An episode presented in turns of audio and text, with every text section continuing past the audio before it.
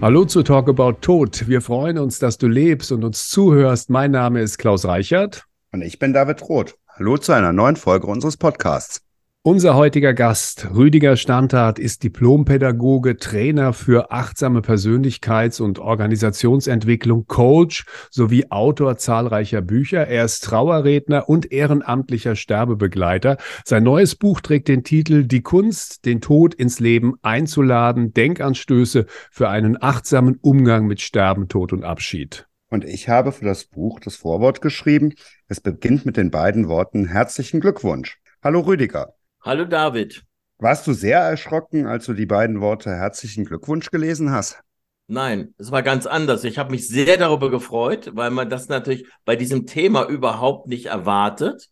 Aber ich glaube, dass es ein großes Geschenk ist, wenn man sich frühzeitig mit diesem Thema beschäftigt und all das mal ein bisschen überprüft, was man so im Kopf hat. Weil das haben wir für unseren Eltern aus der Kirche und anderswo mitbekommen und im Regelfalle nie überprüft. Und wenn wir anfangen, das ein wenig zu überprüfen, uns in dieses Feld zu begeben, mache ich die Erfahrung, dass die Menschen immer entspannter werden. Sie sagen über sich selbst, Sie sind stets abflugbereit. Ist das ein innerer Zustand oder gibt es da auch ganz praktische Dinge in Ihrem Leben, die schon geregelt sind?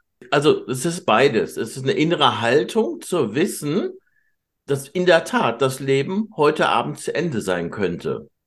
Und dann gibt es ganz äußerliche Geschichten. Das fängt damit an, ganz einfache Dinge, die auch bekannt sind, geregelt zu haben, wie eine Patientenverfügung, eine Vorsorgeverfügung, mit meinen Kindern darüber gesprochen zu haben, dass die wissen, wo der Aktenordner steht, übrigens direkt hinter mir, wo alles drin sozusagen geregelt ist.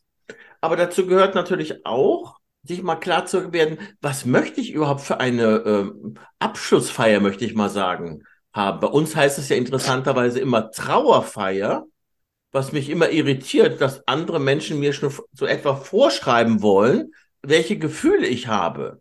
Mein Eindruck ist von vielen Trauerfeiern, dass es eher Selbstbemitleidungsfeiern sind. Hm.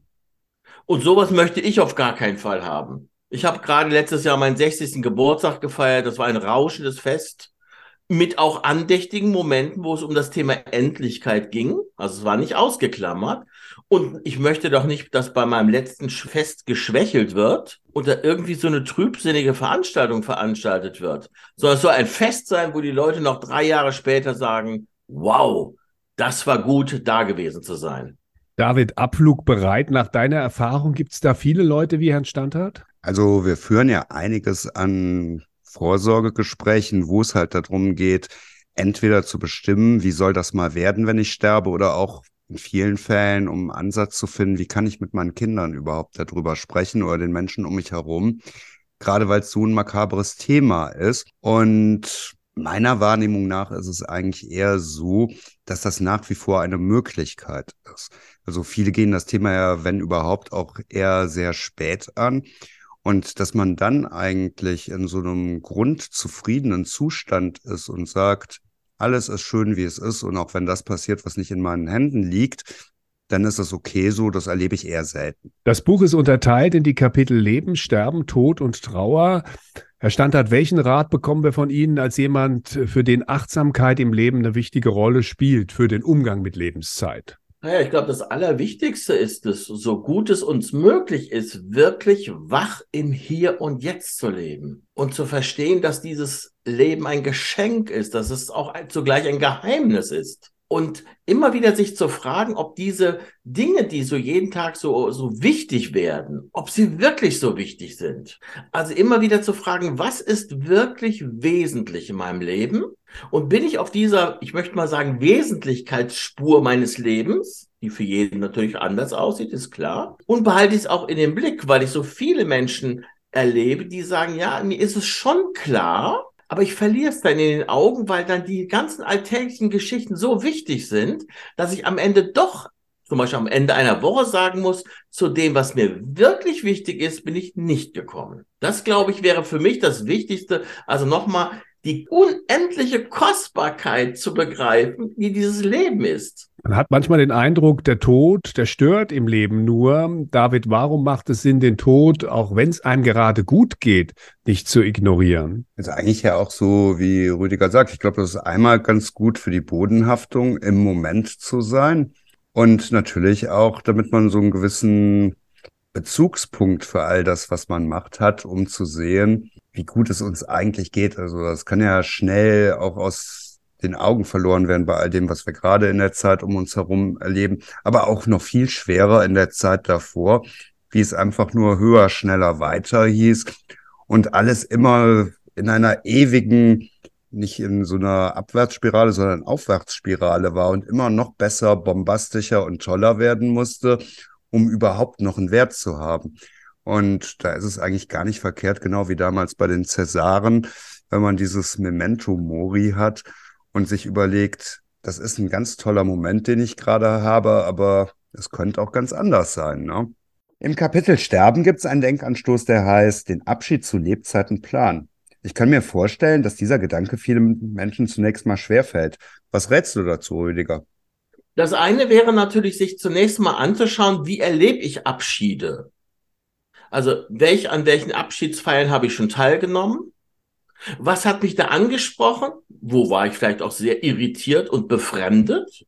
Mhm. Und dann sich, glaube ich, was, ich möchte mal sagen, ich glaube, es braucht ein bisschen was Spielerisches. Also einfach auch mal den Mut zu haben, was Neues zu denken. Also zu sagen, zum Beispiel, was möchte ich für eine Abschlussrede haben?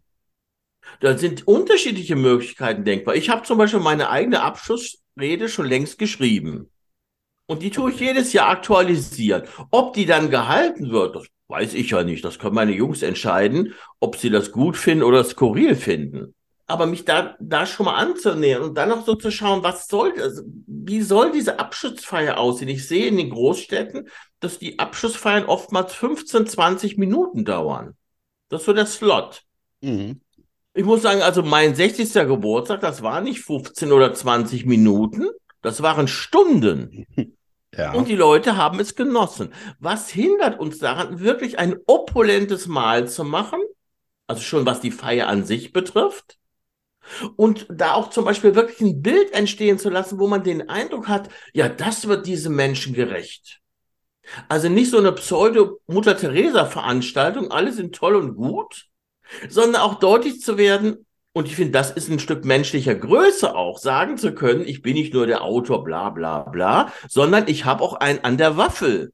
Und, und, und da auch Leute erzählen zu lassen, ja, manchmal war er doch ganz schön komisch. Dann hat er sich einen Sarg gekauft, in Esszimmer gesteckt. Ob das sein muss, kann man ja wirklich in Frage stellen und so weiter. Also ich möchte, dass ein lebendiges Bild entsteht. Ja, mit den unterschiedlichen Facetten und wo Leute dabei sind und am Ende auch sagen würden, boah, wenn ich hier nicht dabei gewesen wäre, ich hätte was verpasst. Mhm. Das war im Grunde genommen, dass das Leben wurde noch mal ein Stück aufgeführt. In dem Falle an einer Person festgemacht. Aber es geht ja nicht um die Person. Es geht um die Frage, wie lebendig lebe ich mein Leben? Wie begeisterungsfähig bin? Wie, wie viel Buntheit kann ich selber zulassen in mir? Ja, und wir wissen doch, das weiß doch jedes Kind. Wo viel Licht ist, ist viel Schatten. Ein Kapitel hat die Überschrift Sterben. Kann man Sterbenden, Herr Standard, etwas Gutes tun, ihnen das Sterben erleichtern? Große Frage. Ich glaube, der wichtigste Punkt, was ich bisher, das ist auch eine bescheidene Erfahrung, aber erlebt habe, ist, der Sterbende spürt, ob der Mensch, der zu ihm kommt, Angst hat oder nicht. Und ich glaube, das größte Geschenk, was ich einem Sterbenden machen kann, ist erstens angstlos oder soweit es geht, angstfrei mich an das Bett zu setzen. Und wenn ich dann noch mit der Stille vertraut bin und mich, ich möchte fast sagen, in einer inneren Haltung des Lauschens bewege, dann kann es sein, dass ich vielleicht was sage, aber vielleicht spüre ich, es gibt noch nichts mehr zu sagen, sondern es gilt einfach diesen kostbaren Moment, diese drei, zehn, 50 Atemzüge oder was immer es auch ist, mit voller Präsenz mit diesem Menschen zu verbringen. Und diese Präsenz ist vielleicht das größte Geschenk, was in dieser Situation möglich ist. Und wenn dann jemand gestorben ist, also ein endgültiger Abschied stattfindet, beginnt dann eine Zeit, in der man nur Leiter fährt oder kann man aus der Trauer vielleicht gar gestärkt hervorgehen? Ich glaube, dass die, die, dass die Trauer oder der Abschied oder das Ende, dass das genauso zum Leben gehört wie alles andere auch. Ich glaube, wir schwächen uns, wenn wir versuchen, diese Dinge runterzukühlen oder kürzer zu machen oder wie auch immer in den Griff kriegen zu wollen. Ich glaube, dass wenn es gelingt, das zu leben, was ich da wirklich empfinde, dann gehe ich letztlich gestärkt auch wieder in die anderen, ich sag mal, Lebensbewegungen rein. Das ist zumindest meine, das, was ich so wahrnehme. Und deshalb glaube ich, ist alles, was so getan wird, irgendwie, also insbesondere zwischen Tod und Beerdigung, wenn ich mir gucke, was die Leute da anstellen, das ist ja zum Teil haarsträubend. Das ist nichts anderes wie Aktionismus. Da steckt dahinter für mich ganz viel, dass ich nicht die Bereitschaft habe, mich stören zu lassen. Und der Tod ist zunächst einmal eine Störung. Also ich spinne mal ein bisschen weiter. Wir sind 20 Jahre weiter und wenn die Eltern sterben, ist es völlig normal, dass man sich sieben Tage oder zehn Tage Urlaub nimmt, um innezuhalten, um mal zu spüren, zu fühlen auch, was macht das mit mir, dass diejenigen, die jetzt mich ja in die Welt gesetzt haben, dass die wirklich endgültig, jedenfalls im irdischen, gegangen sind. Ja, und das ist noch etwas, das, da sind wir noch schon ein bisschen von entfernt, dass das nicht etwas erlebt wird, dass dies, so würde ich es für mich sagen, die, die Zeit zwischen Tod und Beerdigung ist eine heilige Zeit. Ja gut, da rennst du bei uns natürlich ganz offene Türen ein und so nehmen wir das natürlich auch wahr. Einmal natürlich erstmal das nicht wahrhaben wollen, dass das gerade so ist, gerade weil es auch total lästig ist und anders schöner wäre, ne? Und natürlich auch, weil wir gar keine Zeit haben. Und dann wäre es natürlich ein großes Glück, wenn man einfach sein darf, ohne die Ansprüche Dritter. Und dann natürlich auch diese Wahrnehmung, dass man da einfach, weil es eine wichtige Zeit ist, ganz viel erlebt, ganz viel erfährt auch über sich selber feststellt, was einem vielleicht vorher gar nicht so bewusst war und dann auch fort in sein weiteres Leben mit sich nehmen kann als. Stärkung. Das ist ja eigentlich wie diese große Angst vor all dem, was uns widerfahren könnte, nachdem wir halt in den Medien sehen und eigentlich ganz happy sind. So Florians Prinzip, dass es uns nicht passiert ist, bis wir dann in so einer Situation so feststellen können, ich kann das. Soll man sich zu dem Toten hinsetzen, ihn anschauen, vielleicht sogar anfassen oder soll man ihn besser so in Erinnerung behalten, wie er war, Herr Standard? Also ich würde Menschen ermutigen zu sagen, schau doch mal, beweg dich doch mal da rein in dieses Feld. Kannst auch wieder einen Schritt zurückgehen, wenn es nicht geht. Und auch das ist in Ordnung. Aber ich kann nur sagen, alles, was damit zu tun hat, mit auch dem Toten zu sein, habe ich als kostbar erlebt. Das bedeutet aber nicht, dass ich davor etwas Bammel haben kann. Ja, ich habe zum Beispiel ein Praktikum gemacht bei einem Bestatter, vier Wochen. Und dann habe ich mich vorher gefragt, was ist meine größte Angst? Da habe ich gedacht, eine größte Angst wäre, eine Leiche zu sehen, die nicht gut aussieht und ich muss die noch irgendwie mitpräparieren. Und was passiert? nach 15 äh, Minuten Ansprache äh, am Montagmorgen halt sagt der Bestatter zu mir, gehen Sie mit dem Auszubildenden nach hinten, der Herr S. ist aufs Gesicht gefallen und sieht nicht gut aus. Das war nicht angenehm. Und gleichzeitig war es aber so wichtig, äh, sich darauf einzulassen zu spüren, was passiert jetzt in mir. Also festzustellen, nee, Ekel habe ich nicht. Ich, es geht mir auch nicht schlecht. Er ist nicht gut anzusehen. Das ist so. Und ich bin froh, dass ich nicht alleine bin. Obwohl der Auszubildende erst 19 war, nicht schon 59, habe ich mich in seiner Obhut ganz sicher gefühlt. Also was ich damit meine, ist gucken, wo ist die Grenze? Sich was zu trauen, auch eine kleine Ermutigung mitzubekommen, aber die immer beinhaltet, wenn es dir im Moment nicht möglich ist, ist das genauso in Ordnung. Weil es gibt kein Sollen oder Müssen. Es gibt nur diese Einladung, ich möchte fast sagen, etwas näher an das Leben, jetzt in Form des Toten, heranzukommen. Ja, so würde ich das, glaube ich, etwas sagen. Im Kapitel Trauer geht es bei dir auch um die Unfähigkeit zu trauern. Hast du das Gefühl, dass Trauern den Menschen heute schwerer fällt? Das weiß ich nicht. Also da bin ich zurückhaltend. In dem Kapitel Unfähigkeit zu trauen erzähle ich ja eher so, wie die Geschichte des Zweiten Weltkrieges war, dass dort so viele Toten waren, dass die Menschen damit völlig überfordert waren und mhm. sich so viele Sachen so entwickelt haben, wie sie sind. Und dass wir jetzt gerade dabei sind, dass sich da was in Bewegung kommt. Und ich erlebe gegenläufige Tendenzen. Ich erlebe eine wachsende Zahl von Menschen, die sich in diesem ganzen Feld bewegen, wie kann das mit dem Leben, dem Sterben, dem Tod vielleicht dann auch anders sein? Das ist die eine. Und dann gibt es aber auch nicht wenige, wo ich den Eindruck hatte, äh, die wollen sich schon gar nicht mehr über was stören lassen. Ich hatte einen Nachbarn, ich habe in Gießen gewohnt, da passierte Folgendes, um das deutlich zu machen. Es war WM, oben le lebten zwei Menschen, also ein jüngeres Paar, unten die Eltern oder Schwiegereltern. Die Mutter starb. Was passierte? Die Tochter ging nach unten, um dabei zu sein, und der Ehemann ging nach oben, um Fußball zu gucken. Das gibt's auch. Ja, und das kann ich nicht einschätzen, dass ich jetzt sagen würde, die Leute können das heute besser, sondern ich, was ich wahrnehme, ist aus meiner kleinen Perspektive widersprüchlich. Ich weiß nicht, wie ihr das erlebt. Ich glaube, jeder hat halt seine Art, mit dem Thema umzugehen. Und für mich versinnbildlichen das eigentlich so meine beiden ältesten Kinder ganz gut, wie mein Vater starb, wo ich es am nächsten und am intensivsten beobachtet habe. Mein zweiter hat sich ganz unbefangen zu meinem Vater gesetzt. Also wäre am liebsten auch auf ihn draufgeklettert, hat sich da mit seiner Nuki an den Sarg dann letztlich gesetzt und alles untersucht. Während meine Größere sich eher um mitgebrachtes Essen und so gekümmert hat und so da drin war. Ne? Mhm. Und so ist, denke ich, auch die Wahrnehmung bei Menschen und das ist alles okay, wie es ist.